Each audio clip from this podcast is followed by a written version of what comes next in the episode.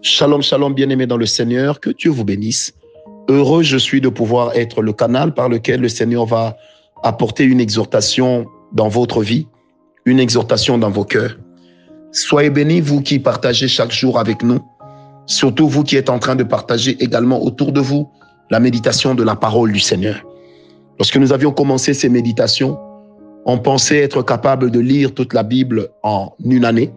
Mais je me suis rendu compte qu'il existe beaucoup de programmes sur Internet qui vous permettent déjà de lire la Bible en une année.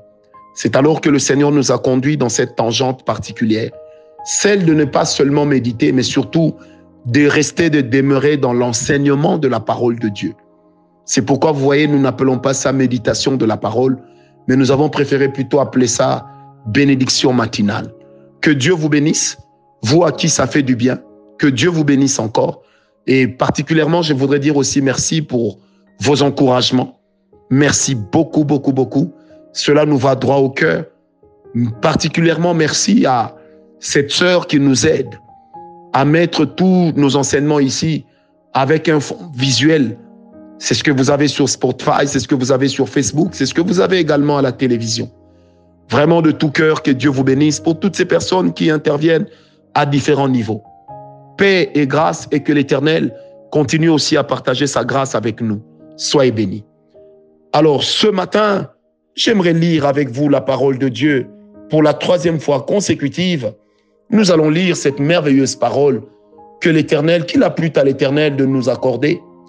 Bien-aimés, derrière cette parole que nous sommes en train de lire avec moi, votre serviteur, Francis Ngawala, serviteur et esclave volontaire de Jésus-Christ, nous sommes en train de parler sur les voleurs d'étoiles. Nous sommes dans Genèse 37, verset 23. La Bible dit, Et il arriva, lorsque Joseph fut venu auprès de ses frères, qu'ils dépouillèrent Joseph de sa tunique, de la tunique bigarrée qui était sur lui. Dans la version que nous avons, on dit de la tunique à plusieurs couleurs qu'il avait sur lui. Bien aimé, les voleurs d'étoiles.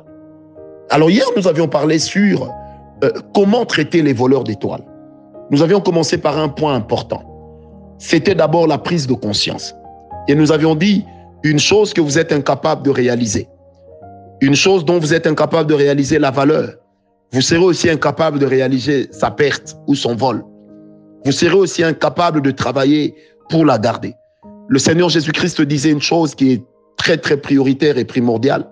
Là où sera votre trésor, c'est là que vous mettrez votre cœur. Si vous avez une étoile ou que vous êtes une étoile, c'est cette étoile-là, soit vous-même ou soit ce que vous portez, qui deviendra votre trésor. Et c'est là que vous mettrez vos cœurs. Bien aimé, le diable ne vous volera jamais quelque chose qui ne vous coûtera rien. Le diable ne vous volera jamais une chose qui vous empêchera, qui ne vous donnera pas l'impression d'avoir connu une perte. Mais le diable passera toujours à l'essentiel.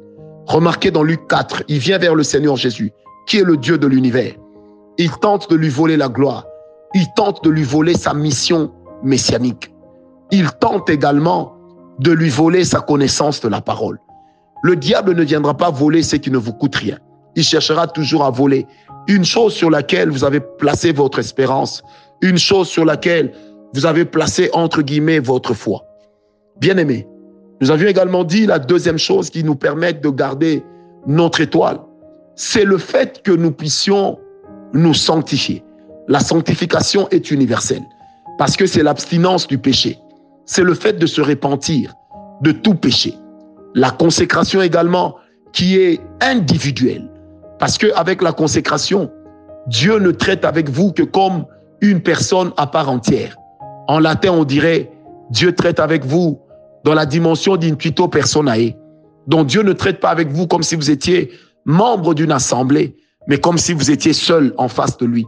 Dans la dimension de la consécration, Dieu traite avec vous comme un fils unique.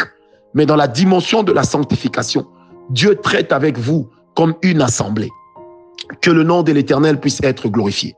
La troisième chose à faire pour pouvoir protéger votre étoile, c'est de comprendre d'abord un principe important. C'est que les voleurs d'étoiles travaillent et agissent comme étant des marchés, des marchands d'âmes et des marchands de corps. Ils travaillent comme étant des personnes capable de négocier votre étoile, capable de la vendre ou capable de l'acheter. En lisant Apocalypse 18, En lisant Ézéchiel 13, nous avons suffisamment compris que dans le monde spirituel, on peut attribuer un prix à une personne. Et si vous êtes une étoile, vous aurez un prix. Si vous avez une étoile, votre étoile également aura un prix. Et eh bien, dans le monde spirituel, on va vous attribuer un prix. Et c'est ce prix-là auquel on va négocier ce que vous êtes. On va négocier ce que vous faites. On va négocier ce que vous portez. Bien aimé, le diable est un commerçant. Voilà pourquoi la Bible dit, il ne vient que pour voler, détruire et égorger. Heureusement pour nous que nous avons un sauveur qui est venu pour que nous ayons la vie. Bien aimé, la logique dans laquelle je suis en train de te conduire ce matin, c'est que tu comprennes que ta vie a un prix. Ton étoile a un prix. De même que l'étoile de Jésus, la vie de Jésus avait un prix. Aux yeux de ceux qui ont négocié avec Judas, la vie de Jésus valait 30 cycles d'argent. Combien vaudra ta vie? Je ne sais. Au jour où Judas est allé retourner l'argent qu'on lui avait donné, les sacrificateurs ont dit, nous ne prendrons pas cet argent parce que c'est l'argent du sang. Donc ça veut dire qu'ils étaient conscients qu'ils étaient en train d'acheter la vie d'un homme, qu'ils étaient en train d'acheter la vie, même si eux ne croyaient pas que Jésus soit le Messie. Mais néanmoins, ils étaient en train d'acheter la vie d'un homme. Ils étaient en train de vouloir acheter la mission d'un homme pour que sa mission s'arrêtasse ce jour-là. Bien aimé, pendant que tu dors, pendant que tu marches, pendant que tu manges, pendant que tu te lamentes, il y a des marchés spirituels qui s'organisent, dans lesquels on peut te prendre comme marchandise, dans lesquels on peut prendre ton étoile ou ta vie étoile comme une marchandise. Bien aimé. Et c'est là qu'il y a des gens qui vont consentir des sacrifices. On peut acheter ta vie à prix d'autres vies. On peut acheter ta vie, malheureusement, à prix de sang. On peut l'acheter à prix de sacrifice. Voilà pourquoi d'ailleurs le Seigneur Jésus, pour nous racheter des mains du diable, qu'est-ce qu'il a fait? Il a donné son sang à Dieu, à son Père. Et le Père nous a arrachés des mains du diable.